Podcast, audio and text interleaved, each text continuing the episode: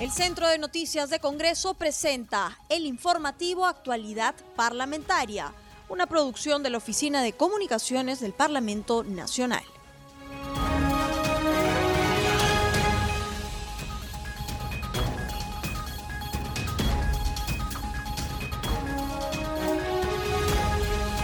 Bienvenidos al programa Actualidad Parlamentaria, una producción de CNC Radio del Congreso este programa se transmite en las regiones Huánuco, Junín y Pasco a través de Radio Corporación. En Cajamarca nos escuchan en ONC Radio, también en Arequipa por Radio Millennium y en La Merced en Radio Visión de Chanchamayo.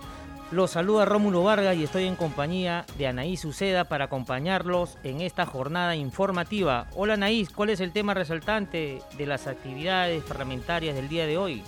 ¿Cómo estás, Rómulo? Y un saludo a todos nuestros oyentes que nos sintonizan a esta hora.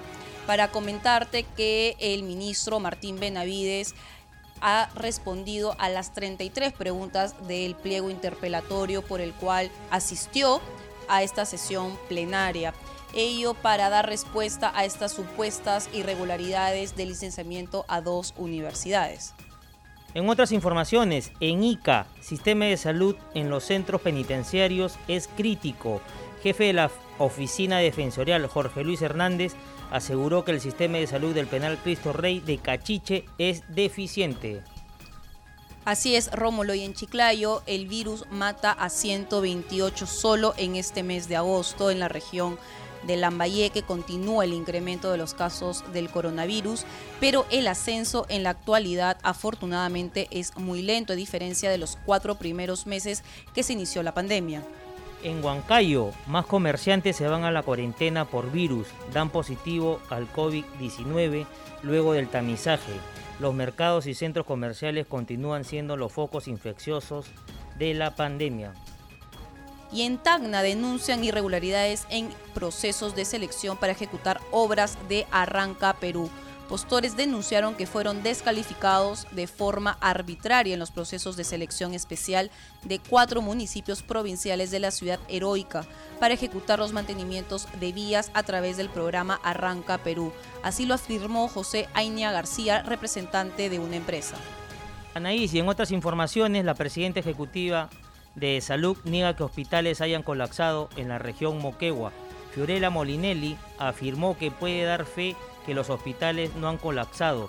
Lo contrario a eso no es cierto. Y en otras informaciones, ya salió publicado el día de hoy en las normas del diario El Peruano, eh, las ciudades y regiones que están inmersas en esta cuarentena focalizada.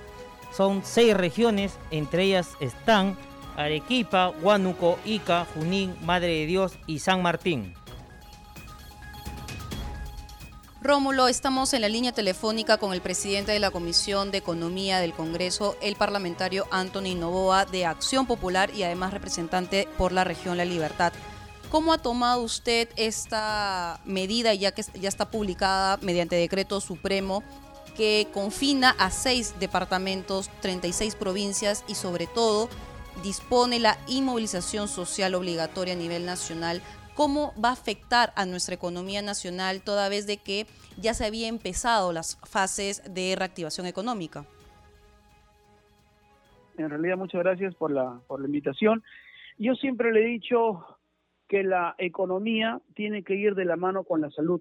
Si no tenemos una salud fortalecida, no, no vamos a tener una buena economía. Y sin embargo, eh, para tener y para pensar ya que la economía está recuperándose, es también, es también pensar en la recuperación de los más de 3 millones de puestos de trabajo que se han perdido. Entonces, son varios componentes para establecer a nuestra y volver a nuestra a nuestra economía normal, que obviamente no va a ser, yo no creo que este con mucha con mucho trabajo, yo creo que la economía normal recién estaríamos hablando en el año 2022. Este año tenemos muchas muchas empresas han perdido obviamente el producto bruto interno en Perú ha disminuido y a tu pregunta, en la región de Libertad en la actualidad ya va más de 32 mil casos y más de 2.800 fallecidos. Y lo que estoy haciendo ahorita es que me estoy eh, contactando con el gobernador regional porque allá en la región de Libertad tenemos cuatro provincias,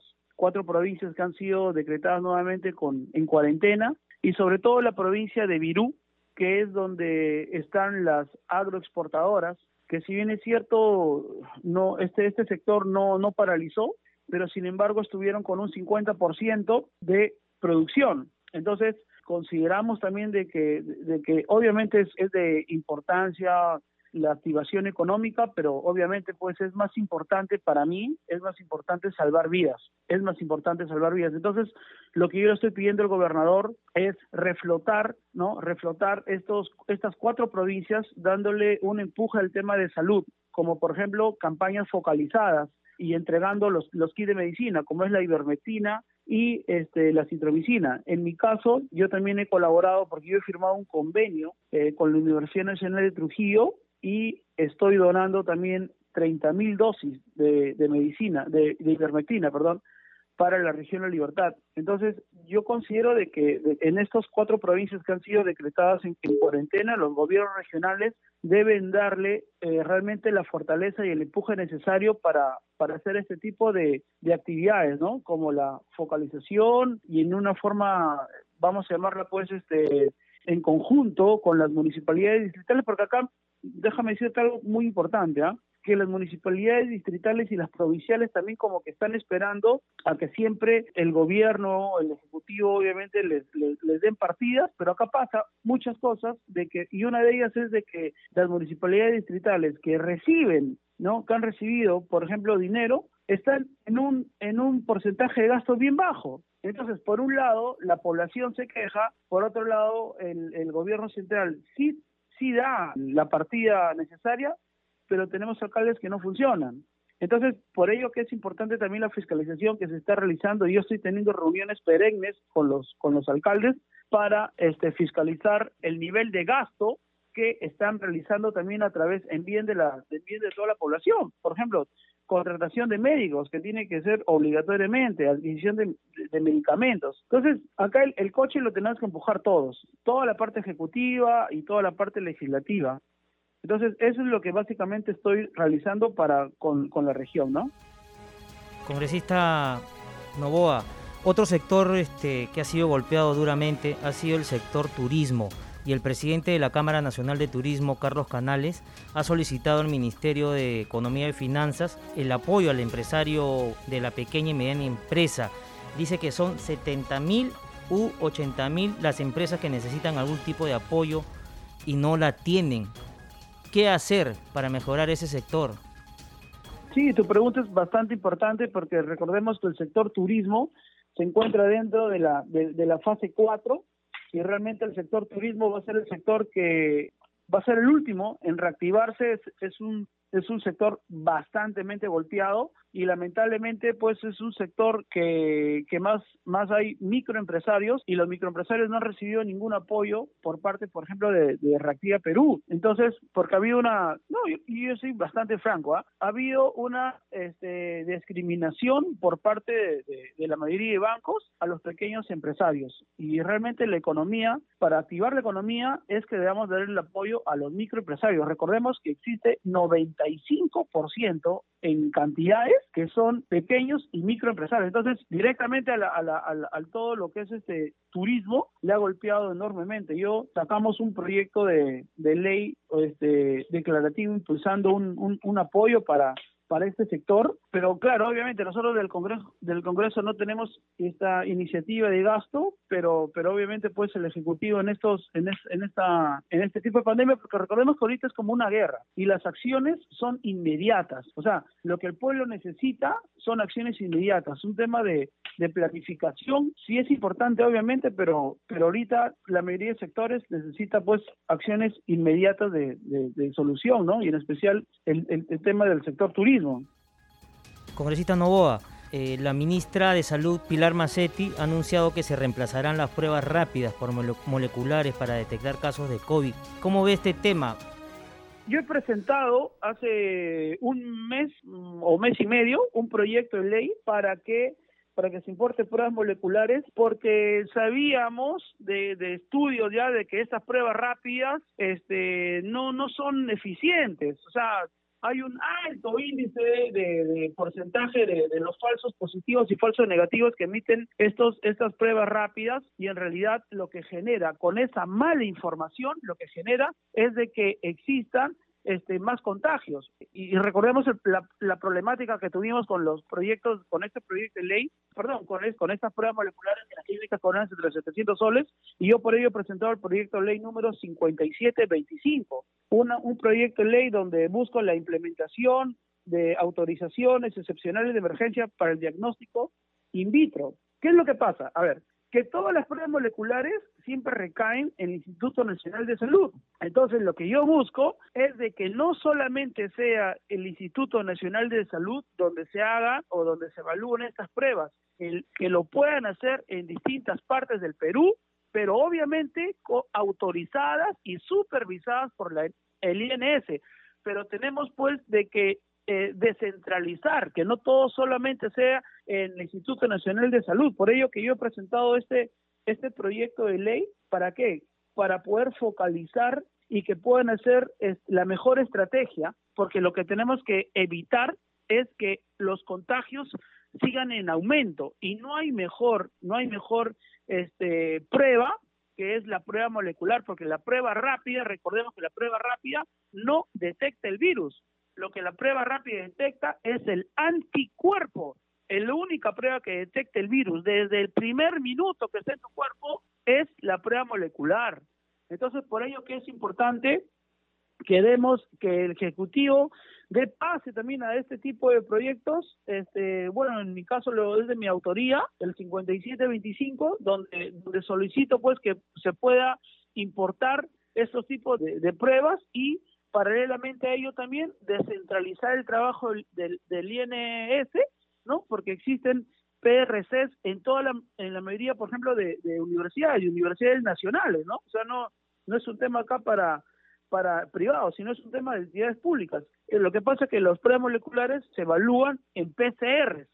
Entonces, estos PCRs lo tienen también otras universidades. La Universidad Nacional de Trujillo, por ejemplo, lo tiene, eh, lo tienen en Piura, lo tienen acá en Lima.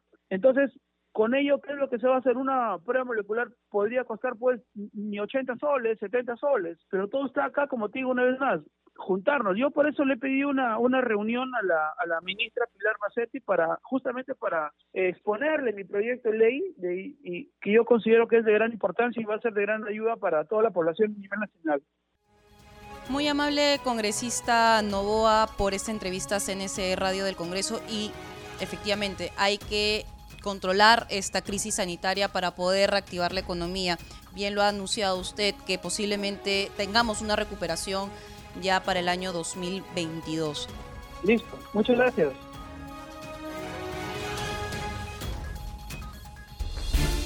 Rómulo, a continuación nuestro segmento Congreso Regional. En Puno, las congresistas Irene Carcausto y Jessica Paza llegaron hasta Juliaca junto al ministro de Vivienda Carlos Lozada para hacer entrega de balones de oxígeno y medicamentos para fortalecer el sector salud. Ambas parlamentarias agradecieron la presencia del representante del Ejecutivo en esta región. Agradezco también la llegada del día de hoy, porque era necesario estar acá para realmente verificar en qué estado estamos, señores ministros. Creo que en su momento hemos tocado cada una de las puertas, pero yo siempre he dicho, tenemos que estar ahí, porque ahí está la necesidad. Ministro, al margen de todo el periodo de nuestra población que lo hace, el personal médico, las enfermeras que están en la primera línea combatiendo el COVID, yo le invito, usted es coordinador de nuestra región por el de nuestro gobierno, entonces el día viernes tenemos agendado visitar Loroya, pero que se adelante la planta de oxígeno, tal vez ya una coordinación, porque no podemos ver ya más lamentos con ministro. Nada más eso, cuanto quisiera ya en su momento ya estaremos dando detalladamente a conocer. Juntos escucharon las demandas de la población para canalizar las atenciones. Además, reafirmaron su compromiso en seguir atendiendo las demandas de los habitantes de esa región altiplánica. En Junín, los congresistas César Combina y Carlos Chavarría llegaron hasta la selva central junto a una comitiva multisectorial encabezada por la ministra de Justicia, Ana Neira. Los parlamentarios supervisaron el traslado de 84 concentradores de oxígeno que permitirán atender la demanda de pacientes afectados por el COVID-19. En esta visita de trabajo se hizo entrega de insumos médicos y se cumplió con una agenda de reuniones con autoridades locales y organizaciones indígenas. En Piura, el congresista Eduard Zárate se reunió con representantes de las asociaciones de taxistas, quienes manifestaron su preocupación por la regulación de la autorización emitida por parte de la Municipalidad Provincial de Piura. Tener a consideración un plan de trabajo inmediato, rápido, en el cual está involucrado la entidad municipal con el propósito de que de una buena vez por todas estas 30 asociaciones que forman parte del mercado laboral puedan ser autorizadas con el propósito de que no puedan incurrir en algún tipo de infracción administrativa. El parlamentario garantizó que coordinarán con las autoridades competentes a fin de llegar a una solución de esta problemática que no afecte la labor de estos trabajadores.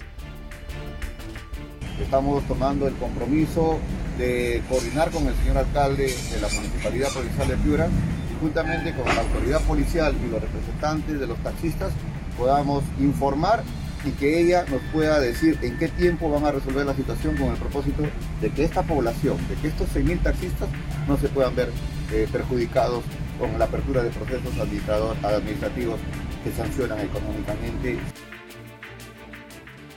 Rómulo, nosotros continuamos recogiendo las impresiones de los congresistas con relación a estas medidas adoptadas por el gobierno con referente a la COVID-19. En esta oportunidad estamos en la línea telefónica con el presidente de la Comisión de Comercio Exterior y Turismo del Congreso, el parlamentario Eduard Zárate. ¿Qué opinión le merece estas nuevas medidas adoptadas por el gobierno, toda vez que ya se había empezado la reactivación económica y sobre todo el sector turismo aún demanda mayor atención para eh, generar mayores ingresos a este sector productivo? Mire, eh, las medidas que da el gobierno en este momento definitivamente van a paralizar y a estancar un poco lo que se pretende tener como política de desarrollo en la reactivación económica. El COVID efectivamente es una, un mal que viene afectando no solo la salud, sino también la economía. Y esta falta de, de activación económica genera falta de trabajo, y si no trabajas, la gente no va a almorzar, no va a cenar, no va a desayunar, no va a comer. Y si no come, se va a enfermar. Es necesario de que las políticas que tengan que darse en este momento tengan que ser las adecuadas.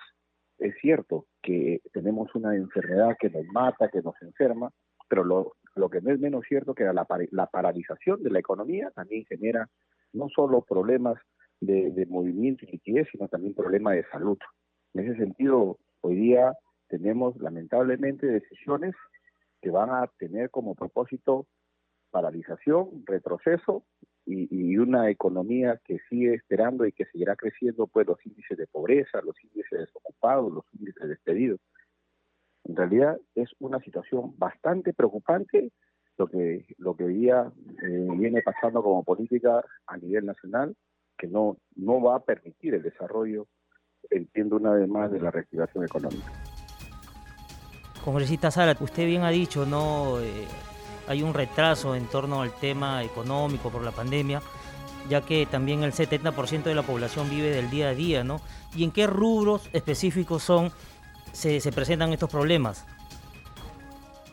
Mire, hay actividades independientes que han generado un, un, corte significativo desde el 15 y 16 de marzo. Hemos dicho que en el sector turismo, solo en el sector turismo, que genera el 4% del PBI, y, y el 12% de la PEA, estamos hablando ahí de, estamos hablando de 1.400.000 peruanos que no han logrado estabilizarse, ni reactivar, ni empezar el tema de la economía peruana. Solo en el sector turismo, y hablo en mi condición de presidente de la Comisión de Comercio Exterior y Turismo. Y en el tema del comercio exterior, tenemos la misma suerte, más de 4 millones de personas que dependen de esta actividad y que hoy día desaceleran una reactivación económica, entiendo que, debería consensuarse mejor con los operadores, con los pequeños, los medianos y los grandes, especialmente donde está mayor la mayor concentración de esta, esta fuente de empleo es en la pequeña y la mediana empresa. Y aquí es donde particularmente ya tenemos que salir a otro tema, y aquí es donde precisamente no ha llegado la reactivación económica por parte del gobierno. Y esperando el momento de la reactivación, que hayan medidas de esta naturaleza, la gente, si no se muere de COVID, se va a morir definitivamente de hambre y eso es lo que nosotros no queremos. Congresista, cambiándole de tema, usted es representante por la región de Piura y en un medio local se ha eh, revelado ¿no? estos vicios en la licitación del reservorio Poechos. ¿Qué opinión le merece esta noticia justamente porque estaría afectando a miles de agricultores? Bueno, que, que en principio que las entidades eh, hagan su trabajo y determinen que no van a ser exactamente vicios. Este, este tipo de errores y de falencias que hay en los procesos de contratación y adjudicación del Estado generan eh, no solo problemas de, poner en marcha un gran proyecto, sino que también ponen en, riesgo la economía de muchos sectores, ¿no? No es posible que en tiempo de pandemia, no es posible de que en tiempo de una economía bastante complicada, producto de esta situación que nos enferma y, atraviesa el Perú y el mundo, podemos estarnos dándonos posibilidades de, de, ceder más espacios cuando se necesita reponer hoy día la actividad más importante del Perú, más importante que la minería, que es el sector agrícola. Y de hecho que este sector del Valle de Piura, del Valle de San Lorenzo, desde del Alto y Medio y Bajo Piura, va a, va, va a sufrir un retroceso y un retraso con la viabilidad de ejecución de un proyecto que es muy importante por errores, por falencias de personas, entonces, nosotros lo que sí queremos es que la concientización del Estado empiece también por sus funcionarios. Los funcionarios deben de tener hoy día una, una conducta de ser y de parecer, de parecer que están haciendo las cosas bien y hacerlas bien, porque el beneficiario no es el Estado, es la población que necesita reactivar su trabajo, necesita reactivar su economía, y aquí hay un sector muy importante que espera la ejecución de este proyecto, sin embargo, se posterga por este tipo de errores que entiendo debe de haber una, un seguimiento por parte de la entidad del sector correspondiente y se determinen las responsabilidades que corresponden. Gracias, congresista Zárate, por sus declaraciones a CNC Radio del Congreso. Rómulo, muy amable, gracias. Anaís, ahora damos pase a nuestro segmento Congreso en redes. En la línea telefónica estamos con nuestra colega del Centro de Noticias del Congreso, Estefanía Osorio, para que nos cuente las actividades de los congresistas en las redes sociales. Adelante, Estefanía, te escuchamos. Anaís, ¿cómo están? Un saludo a todos sus oyentes de CNC Radio del Congreso y las demás provincias del país que nos escuchan a esta hora, para darles un repaso por las redes sociales de los congresistas de la República. En Facebook, el congresista de Fuerza Popular, Gilbert Alonso, publicó tres fotografías de su visita al establecimiento penitenciario Cristo Rey de Ica. El parlamentario escribió que la finalidad fue verificar la situación sanitaria por el COVID-19, en la cual se encuentra para realizar las gestiones pertinentes. Mientras que en Twitter, el congresista del Frente Amplio, Lenin Checo, compartió una fotografía de la reunión que sostuvo con el ministro de Agricultura para abordar los principales problemas de la región Apurímac. Por su parte, la acción populista Franco Salinas publicó en su red social de Twitter una serie de fotografías donde se observa la entrega de medicina y mochilas de desinfección en las localidades de Chulucana, Tambo Grande, La Huaca, Las Lomas y Centro Poblado Miramar, en la región de Piura. El congresista escribió, hoy, salvar vidas es prioridad. Lo que necesitamos es sumar fuerzas para salir adelante. Desde Arequipa, el congresista de Unión por el Perú, Hipólito Chaña, participó de una vigilia diurna por el duelo de los trabajadores de salud fallecidos por COVID-19. En su cuenta de Twitter, el parlamentario solicitó justicia para ellos. Exigió que el gobierno cambie sus políticas en salud y de solución inmediata al reclamo de la primera línea de combate. Finalmente, desde su red social de Twitter, la congresista de Alianza para el Progreso, Robertina Santillana, reflexionó sobre cómo reactivar la economía en el departamento de San Martín, luego de cinco meses de cuarentena. Solicitó al presidente Vizcarra y a la ministra de Economía, Alba Luperdi, una solución, dado que las pymes están al borde de la quiebra. Bueno, Neis Rómulo, eso fue nuestro segmento Congreso en Redes solo para recordarles a todos sus oyentes que siempre pueden mantenerse informados de las actividades parlamentarias, siguiendo nuestras redes sociales en Instagram, Facebook y Twitter. Nos encuentran como Congreso Perú. Adelante con ustedes en estudio. Gracias Estefanía por tu reporte.